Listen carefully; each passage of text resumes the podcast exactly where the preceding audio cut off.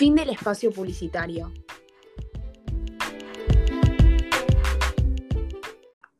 Buenas tardes, bienvenidos una vez más a la radio 120.8. Nos encontramos nuevamente en Redes Despiertas. En el día de hoy tenemos un especial de música de los 80 para celebrar el cumpleaños de Madonna, una gran artista de la época. Pero antes vayamos con las noticias del día.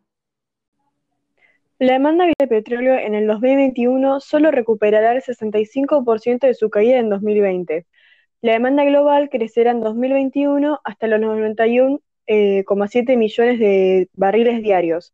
Según la AIE, representa un rebote del consumo de 5,5 millones de barriles al día. En estos momentos invitamos a la experta en exportaciones combustibles globales de la Agencia Internacional de la Energía, Paloma Paz. Buenas tardes, estamos al aire.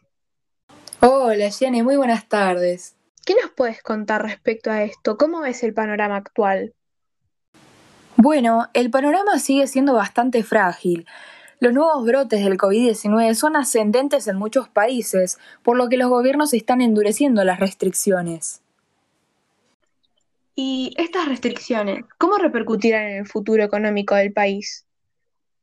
Mire, esto suscita dudas sobre la solidez de la recuperación económica prevista y, por tanto, sobre las expectativas que se tienen acerca del crecimiento de la demanda del petróleo.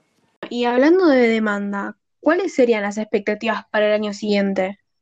Realmente se están teniendo grandes expectativas para el 2021 más que nada por los índices planteados por el mercado en base a las curvas de demanda organizadas por las unidades de consumo. De este modo es posible que las restricciones cesen con la llegada de la vacuna. Bueno, muchas gracias Paloma por comunicarte con nosotras y aclarar nuestras dudas. No, por favor, un gusto. Son realmente sorprendentes las consecuencias pandémicas en nuestra economía. Las cantidades del bien deseadas por las unidades de consumo están muy restringidas en los mercados.